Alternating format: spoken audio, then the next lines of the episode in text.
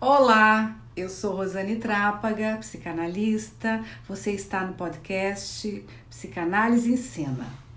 E hoje seguimos com Psicanálise em Perguntas e Respostas, Verdades, Mitos e Tabus. No último podcast, falamos sobre o tão falado complexo de Édipo. E hoje eu trago o questionamento: e o mito de Édipo? Vamos falar um pouquinho sobre essa mitologia grega que inspirou Freud, né?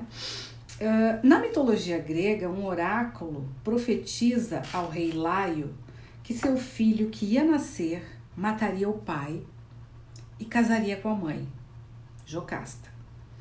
Para fugir desse destino, o rei confia a um servo a missão de matar o recém-nascido.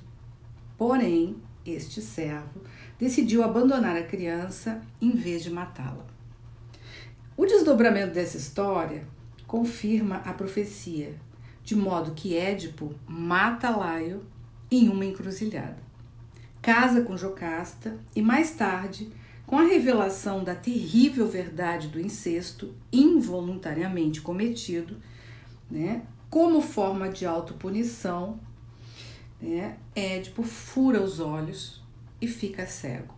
Freud inspirou-se nesse mito que trata da relação do triunfo do filho sobre o pai, para postular seu famosíssimo complexo de Édipo, que com as necessárias ampliações de entendimento foi se tornando então um conceito, gente, que fez parte da espinha dorsal, né, da psicanálise.